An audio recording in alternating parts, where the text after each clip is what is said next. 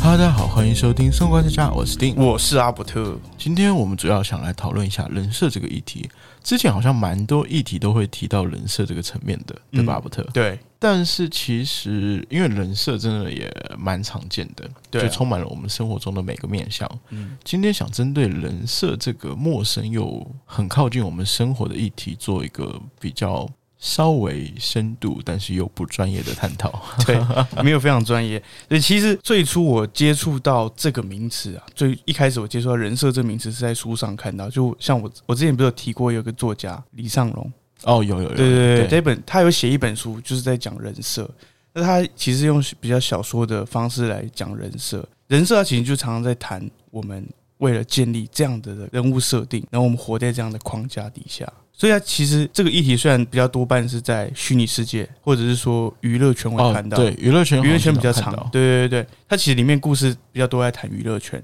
但其实也像我们人生的缩影啦。今天想要透过生活观察家来说明一下，其实生活中我们隐隐约约有被人设绑架的感觉。你要不要在开始之前先介绍一下那个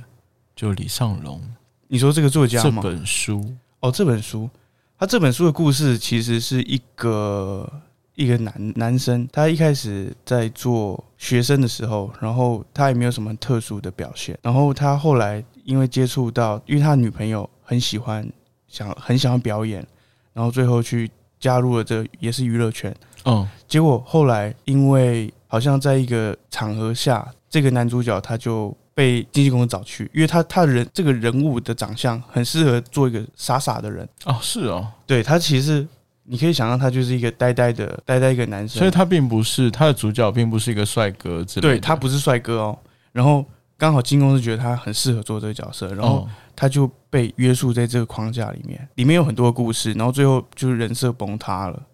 反正他有讲到经他跟经纪公司之间的关系，还有他跟观众之间的关系，到最后这个男主角他很活得很不快乐，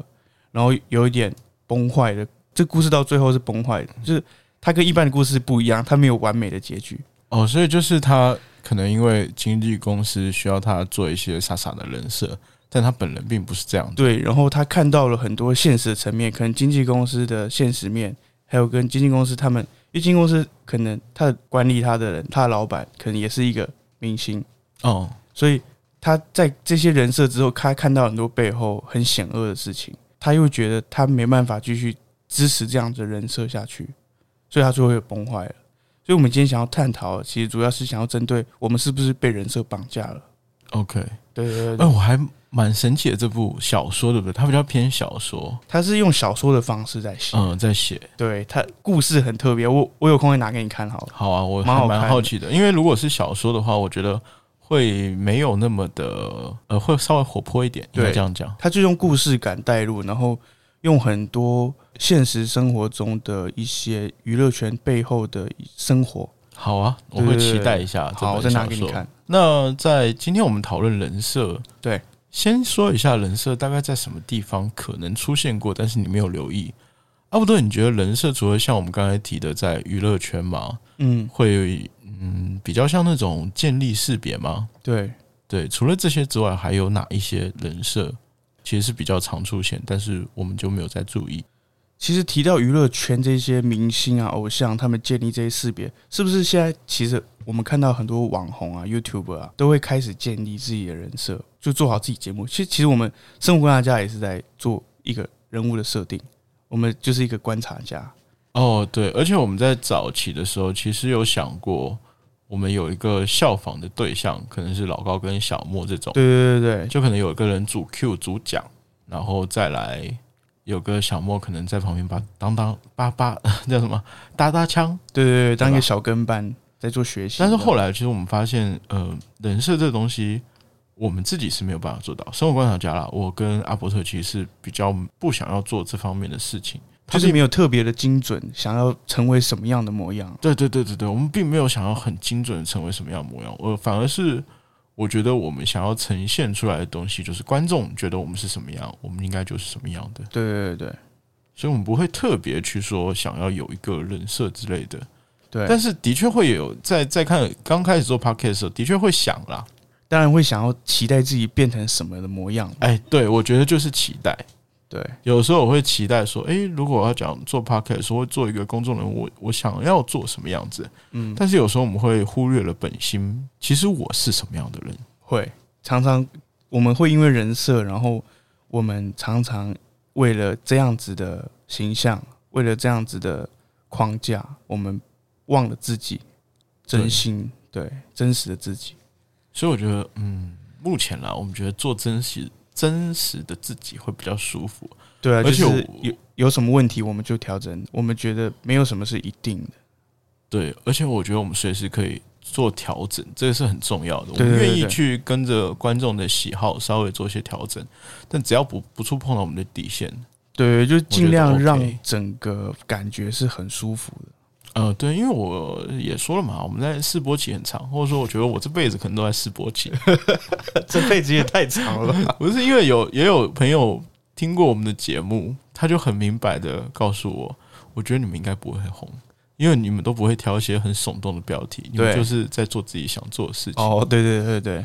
对啊，那如果不红的话，我们就当做在试播集啊，一直在试播集。就一直在记记录自己的生活。对，我因为我们现在没有那么 care 红不红这件事情，或者说这件事情本来也不是我们可以去掌握的奢求的。奢求，现在讲那种对啊，卑现微，在很卑微啊，因为我觉得这种事情，我们只能尽自己的本分，做好我们自己喜欢的事情。是啊， Pocket 本来就是我们自己喜欢的东西嘛。写内容创作啊，这些对啊，然后可以记录下来，跟观众互动啊，对，嗯，互动很重要。如果没有不没有知道我们的互动互动的话，可可以去听一 下，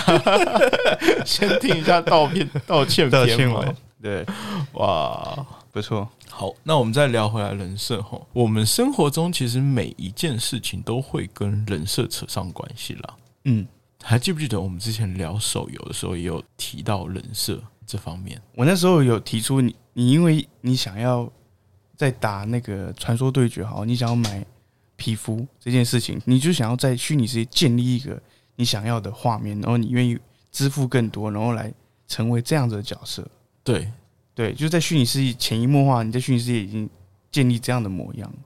对啊，但是可能我在现实生活中是，就未必我我没办法保证说你在虚拟跟现实是不一样，但是你应该在每个人都或多或少啦会幻想或多或憧少。对对对，我可能憧憬的样子是这样，但是实际上我们的样子又是另外一回事。对，所以常常我们在现实没办法达到，我们会去虚拟世界去完成这样子的梦想。对啊，其实这就算是人设的一种表现吧。对，人设它真的很日常，我们要想怎么去点缀或者说装饰我们的生活，我们希望它呈现出来的模样。这样听下来，其实浅显的表达的话，可能就是人设是我们外部给别人的一种印象。嗯，对，其实人设就像是我们面对到每一个角色的外皮，可能我在当一个员工的时候，我是怎么样的设定，我人设就这样，老板看我就是这样。我在家里扮演一个小孩的时候是怎么样，在跟朋友之间我们会是什么样？像你之前不是有提过说，你可能在每个群体中你扮演不一样的角色，哎，对，而且这都是自然而然的。对，这很自然，因为你会觉得跟这边这些人你要怎么相处，只是常常被套用在商业行为的时候，就会产生了很多的变化。应该说商业行为会比较希望你给我们，如果说明星、网红、娱乐圈这一块的话，嗯，他会公司会比较希望你给大众的印象比较趋向于他们建立的行，就是人设上对的一些行为。例如说，如果是一个很成熟的人，那他就不太能表现出幼稚的感觉。幼稚的一面。对但是其实人应该是比较多面性的，除了说他很成熟之外，他也可以去。很孩子气，或者说保持我们所谓的赤子之心，我觉得这个是没有问题的。但是如果这个观念套用在网红、明星这些人的身上，大家好像也没有办法接受。就是会活的在公共场合的时候会变得嗯很不像自己，常常是这样。对啊，所以就是对外会要求那种一致性的人物设定嘛，然后这个人的框架就开始锁住了，锁住了这个框架之后，又会锁住这个人的行为，所以会放大。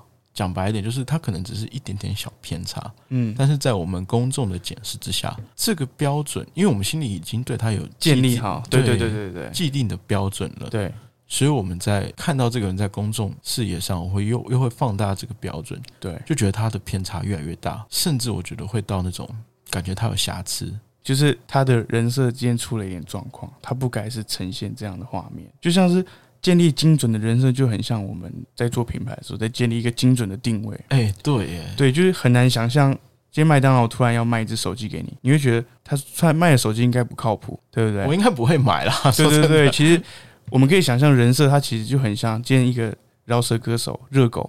他想要改变曲风，然后他今天去唱苏打绿的小情歌。抱歉，我不能接受。对对，就是我们已经建立好他在我们心中的模样了。其实，在公众场合，这些偶像明星他们都已经精准的定位好，所以很难容很容易到现在很多网红和音乐在初期，我们就可以猜到他要发展什么。你有没有这种感觉？超有这种感觉，就是因为我我真的很 YouTuber 啊，或者是很多的网红，我刚才想你象一说下，热狗在唱小情歌吗？对，完全没有办法想象那个画面。对对对对他出那种，他之前有出过一首那种厌世吉娃娃，我哦觉得已经有点、对，已经有点太可爱了。对，有点颠覆他对我的印对对象。对对对在我印象，他年轻的时候那种愤世嫉俗啊，然后会比较有攻击性。对对对，到现在，其实我接受他的改变，嗯，但是可能有些粉丝会不买单。就是像这个会不会有点像，如果讲论商业的话，会有点像上一集之前提到那个《魔物猎人》哦，老玩家没办法。法接受他改变变得太太容易。太简单，好对像对他对们对会对觉得说，那我之前的练习，或者说我之前的付出，好像就是就白是费一场对对。对对对对对所以其实从任何面向都可以找到关于人设的对蛛丝马迹吧。对，其实所以其实从现在开始，如果我们有去仔细的研究或者去观察哪一个串起来的网红，然后我们去观察他的行为，把它收集起来之后，我们可以知道他可能以后会出什么产品，有没有这种感觉？有诶、就但是是你仔细想想，很很奇怪，就是人设这东西一般都是别人给你比较多，你很少会就可能公司要求你，或者说你的粉丝要求你会比较多，你很嗯少会自己给自己定义一个人设。我觉得是这样，因为我们绝大部分人对自己没有那么了解，或者是说他对自己想要的东西可能还没有到那么清楚的定位。但是因为工作上，或者说在我们人际交往上，别人会给我们压力，嗯，所以就变成说啊，这些人设其实都是别人给你的，很少是你自己主动要求说这个是要有个人设。然后你离开这人设，别人就会觉得你你你在干嘛？哎、你你哪今天位怎？么了？对，对，你哪你是不位？是被什么入外星人入侵之类的？像我们其实，嗯，我们是没有什么人设啦。之对前啊还有那种就是明星啊，他们可能连谈个恋爱都不太行。哦，对，常常很常是这样子，对啊，像你就没有这个问题。你从第一集因为开我始因，为我不是对我没有人设啊，从第一集开始，我在一直在 cue 你，就是对叫得罪女朋友系列陷 阱陷阱哥现在换人当了啦，也是啦。对，所以你之前有有没有就因为这方面，我给你挖了陷阱，所以之前会有会困扰会吗会会隐约的会觉得很烦，你知道吗？就觉得我们今天不是在聊一个主题吗？为什么都要牵扯到这一边？结果你是发现，就是从道歉文之后，然后我就开始对对就对，是对完全不 care 自己， 就觉得嗯，那我也不用太 care，对不对？也不是从道歉，就后来就坦然接受一件事情，就是其实我们根本就没有在建立人设这件事情，我们没有很刻意的希望把自己包装成什么样。或者说我这样讲好了，人设有的时候比较像是我们在跟外部进行协调，因为我们不做那种脑海里的记忆希的话望的对样子。希望的样子的话，好像就是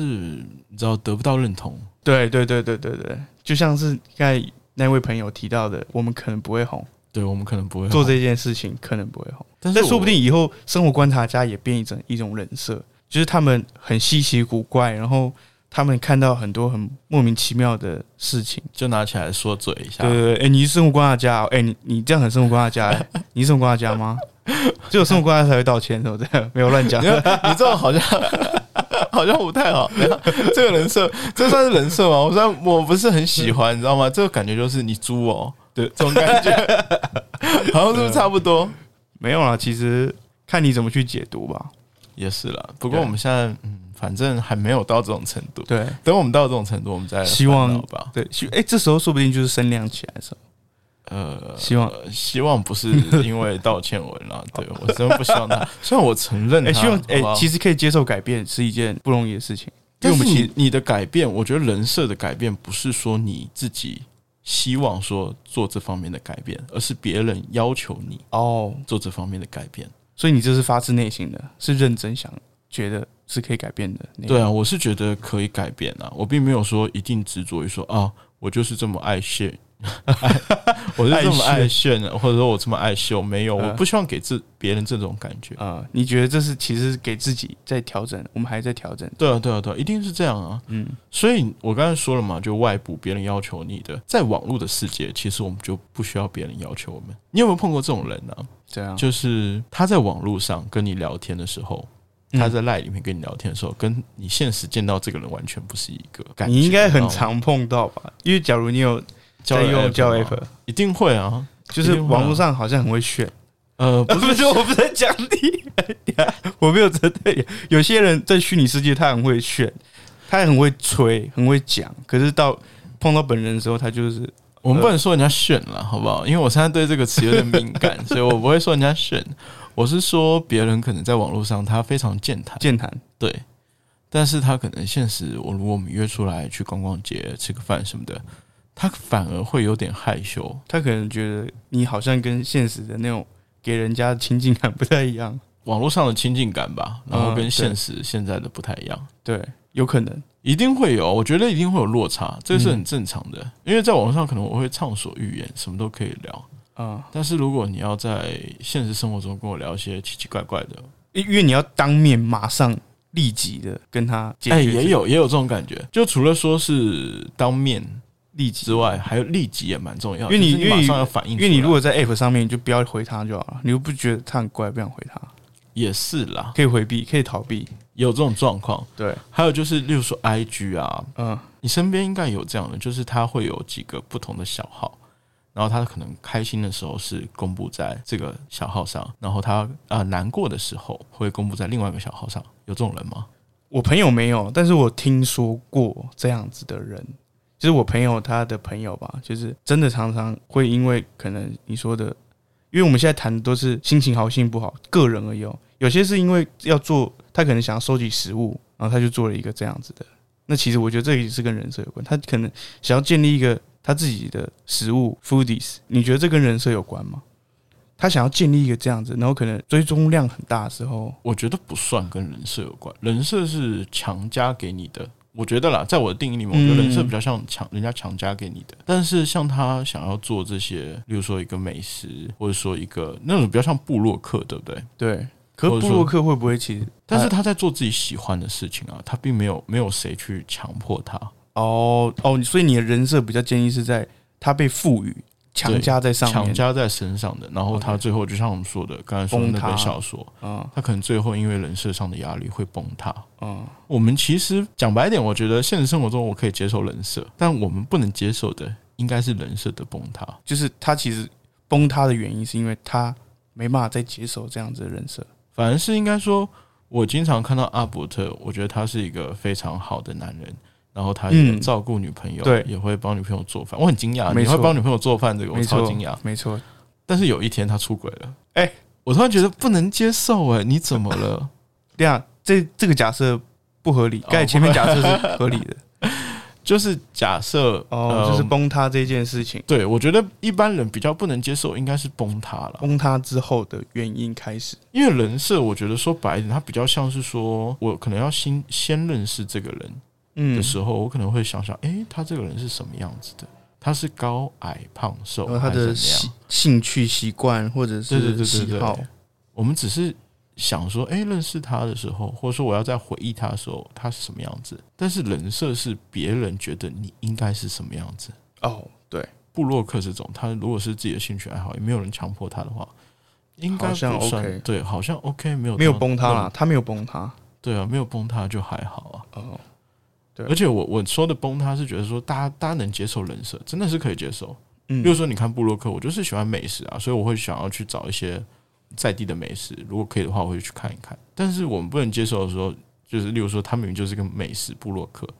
结果他其实是收了叶配的。他跟你说他没有收收过叶配，他只是分享自嗯己的东西。哦，这种我蛮不喜欢的。但结果发现他最后其实是收了叶配在做这些东西，他嗯在说一些违心的话。那这种时候，他公正的人设就是在就是我崩塌了，就已经崩塌了。所以你可以接受他如果要夜配，他直接说他夜配我可以接受这种， ，OK，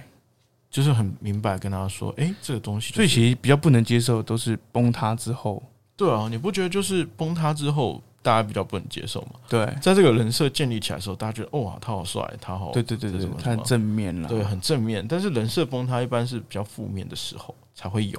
对所以大家会公众呃，我们一般人对公众人物会有这方面的知道，就人设可以说是绑架嘛，对，也框算架是吧。对，所以，我们最后来聊一下，如果人设的话，对我们生活中会有什么影响？其实我记得，呃，几年前还没有这个名词的概念呢、对啊，因为我我其实是三年前还是四年前看到这本书，三四年前哦、对，然后我才了解到人设，我那时候才听到人设这个词，然后是现在被蛮广泛的在运用。我的状况是我记得应该是娱乐圈吧，然后一般都是那种人设崩塌，对对对对，对然后也有那种就是 就是他的人设本来就是崩塌的，这好像是一个脱口秀的段子还是什哦么？是哦，对，就是这，他人设本来就崩我塌了，所以他根本没有差。对他根本没有差，他的人设本来就是崩塌，他不崩塌你还是觉得奇怪、啊哦，那就等于是他人设本来就是既定印象是负负的， 对，可以这然样后讲。。然后其实他他变正面的时候，你也觉得他怪怪的，他是怎么了吗？对，之类的他今天生病。对对，对对，类似这种状况，你有没有一些自身的小故事啊？其实我有很多看法，就从生活面来看，其实我们每个人都有非常多人设，也可以说我们在面对每个事物的时候都戴上既定的面具。嗯，有这种感觉。对我这边面具没有任何的褒贬，就是我们都会穿上它。我们面对到这样的人群的时候，我们就换上这样的心情或态度。哦，我我觉得可能就是，例如说啦，嗯我们在朋友圈里面，可能我在这个圈子圈子里面，我是一个开心果，对然后我就会稍微有点觉得，哦，大家有点不开心，我是不是应该做点什要么？哎跳出来，对，但是我又没有，就并不是说它是一个面具什么的，就是它只是我在朋友圈里面的一个小小定位。对，啊它不是面具，它就是你在这里面的一个调味剂，你自己的形象就是这样。对，就是这样子。对，所以其实我们常常会有这样的状况，然后看起来很怡然自得。那你如果今天很难跳出这出这样的框架，找到先突破点，就是代表是你今天在这群朋友里面，你已经没办法。在里面展现你的悲伤，你可能每个人都会有很多朋友，有些人适合讲开心的事情，有些人适合分享悲伤的事情，但是说不定你今天觉得这个开心的事情，这群朋友可以解决掉你的这个困扰，但是你会犹豫了，因为你你自己建立好你自己对自己心里的那个人设，然后你会在这样的群体里面，你觉得嘖犹豫了，我不讲好，对我如果要跟朋友分享一些，我在这个圈子里面我是个开心果，我要跟朋友去分享一些伤心的事，我真的会犹豫。如果是这样的话，我要不要讲嘞？如果我讲出来会怎么样？就是很常会被制约了。对，然后如果我不讲的话，那我就要必须要憋在心里。对，我是不是要找其他人倾诉？的确会有点小纠结。然后其实刚才是谈的是我们可能对生活圈嘛，那现在假如我们对职涯发展，其实我有一些想法跟大家分享，就是我们在学。我们在就学期间，我们冥冥之中就已经注定我们的职涯发展。每个家庭就是他有他的社会的总压力，像是我们之前提到，可能不务正业，或者是每个之间都有关键点。就不务正业就很像是我可能读了电机，我就是要去从事工程师，像你那个朋友，哦，对我那个他朋会友背负了这样子的框架。爸爸妈妈，包括我们身边人都以为他应该会成为工程师，但事实上，这些是不是也算是他的人设？对我把它定义比较广义来说，我把它定义是它也是人设，就很嗯像我们可以想象到，应该很很不难想象吧？读医学系就是要当医生，对啊，可是台湾有一个音乐的教父叫做罗大佑，啊哦哦，对，哎、对真的、哎对，他其实也是跳脱出这样子的框架，然后去做他音乐的路，然后去震慑到社会。所以其实我做这个内容的时候，我并不是想要来讨论针对说我们看到别人，而是说对于我们自己来说，我们建立了这么多人设，那这些人设它是你的绊脚石还是你垫脚石？它会阻碍你去发展你想做的事情吗？还是其实它是在帮助你？这个是我觉得我们要去思考到自己的问题所在。或者说我们需要做取舍嘛？对于人设，对于对或者说对我们身上的标签吧，有对没有这种感觉？呃，我这边分享了一个大陆的相声，因为我啊，我还是蛮喜欢相声的，相声就我会听听，觉得他们说话的艺术，如果可以的话，我想学习一下。嗯，它相声有一个在大陆那边现在很最红的叫德云社，德云社的大当家叫郭德纲，他有一个儿子叫郭麒麟，嗯，最近很常在综艺节目里面出哎、现。是你之前跟我提过这个故事吗？我其实有提过，嗯，他的状况是说，他其实从小到大都会被人家冠上富二代，或者说准确点说星二代，星二代因，为他爸爸是就是这个德云社里面最厉害的那个人、啊，对，那他从小到大都背负了这个人设，嗯，都背负了这个标签，就就整个社会都觉得他应该是这样的人。尤其是在他长大嗯，之后，他曾经受过一个演讲吧，他说人设对我来说是什么？我并不是说一定要脱掉富二代的人设，因为他本来就是我。但是如果有一天我需要去做突破的时候，嗯我不希望在我身上的标签，在我身上的人设会去拖累我嗯去从事其他的行业，对，因为相声嘛，大家都以为、欸，真的大家都以为说他可应该会接爸爸的班，接副业，对，但是他的状况是说，我他其实比较喜欢演戏，包括他也演出了一些名气嗯出来之后，他希望他的弟弟接，他嗯自己不希望接，所以大家都会问他说，如果从小到大就大家都觉得你应该要接，到现在为止你不想接的时候，这对你来说到底是为什么会去这样转变？而且你一点就是，这需要非常大的勇气。而且你一点就是遗憾都没有吗？嗯，是什么促使你去做这样的选择？他是觉得他，因为他说不清楚他到底未来会怎么样，嗯他也不会说很武断的就说我未来一定不接，嗯，他只是告诉他的粉丝，告诉他的观众，我现在想要做的事情，我现在不想接，就这么简单，就简单一点，就简单讲就是我现在不想接，但是我也不排除未来有这个可能性，同时我也希望在外面闯荡可以有更多的可能性。继承德云社并不是我唯一的选择，它只是其中的选项之他公开说这一些。对，的确是其中的选项之一啦。他并不会说一定执着于这些。那他也有对人设标签有提另外的观念，呃，例如说他以前很胖，嗯他小时候非常的胖，然后到现在他减肥成功。他觉得如果有身上有胖胖的这个标签，如果可以把它撕掉的话，他当然愿意去做这样的突破。就像是我的道歉 文，就大家对我的印象，如果有稍微有偏秀啊，或者说嗯我的说话不够得体的话，这个其实就是我身上的人设，我身上的标签。嗯但是不好的部分、不健康的部分，我觉得可以去撕掉，这个没嗯有问题。但是你说新二代这些，它是在你身上非常久的，而且它并不是说褒义还是贬义，它的嗯定义应该是由你自己去定义的时候，那这个撕不撕没有关系吧？嗯他是这样想的。他算是我目前看到我非常喜欢的一个新生代的人吧，嗯，对，，因为他年纪，诶、他年纪比我小，然后我觉得哇，他好有礼貌，而且他很勇敢去做，很勇敢去做。这些事情。能这样说吧，他其实会做到这件事情，代表是他父亲应该也可以接受。其实他父亲不太能接受，不太能一直一接直受吗都谈能希望他能回去接，哦，真的、但是他爸爸也不会去阻碍他有其他的成就啊。在相声领域，他说过一句话，他觉得在相声领域要超过他的父亲很难，而且基本上做不到。嗯，但我同样也可以在其他领域，做的像跟父亲一样。对，可以向他靠拢。他觉得也是一种不错的选择。嗯所以我在他身上就看到一个年轻人，不是年轻人啦，就是我们现在应该要有的样子。就是嗯我知道我们身上一定会有标签，但是我不急着把它去撕掉，我反而会去接受它。然后如果可以的话，我当然会希望把它撕掉，也接受其他的挑战了、这个应该是没有问题的吧？就去做一些自己想做的事情，去突破现在的被制约的感觉。一定是啊，对。既然你不喜欢，那你可以真的可以考虑突破。嗯，但如果说你是被公司、被其他的一些呃压力所迫的话，可能要思考一下吧。嗯，就是断舍离，对对吧？一定会讲到这个啊，断舍离就是要自己做选择啊，没有人可以帮你吧。确实啊，所以我觉得我们的未来不应该被局限。你想说，呃，那个我说的郭麒麟，他都可以做到的话，嗯，他身上背了这么多压力，他都可以做到的话，我们应该也可以啊。对了，我们确实应该去尝试一下自己，探索一下自己，自己真的想要喜欢的是什么。然后我们应该不要被世俗的眼光，然后去跟家里做沟通，或者去跟社会做沟通。对，有的时候真的沟通很重要。对我一直觉得，如果我交女朋友的话，我会想要找她来做 podcast，因为我们可能会讨论各种话题，然后就是一直沟通会一直存在，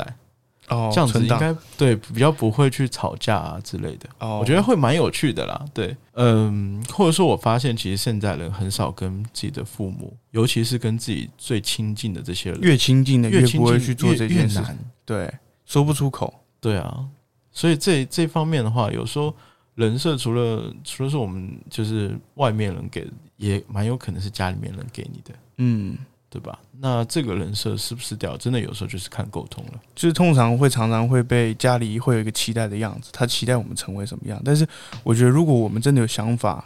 我们有目标，我们也想要执行，那我觉得要在良好的沟通下是可以去尝试的。你至少要尝试，不管对成不成功，至少要尝试。对对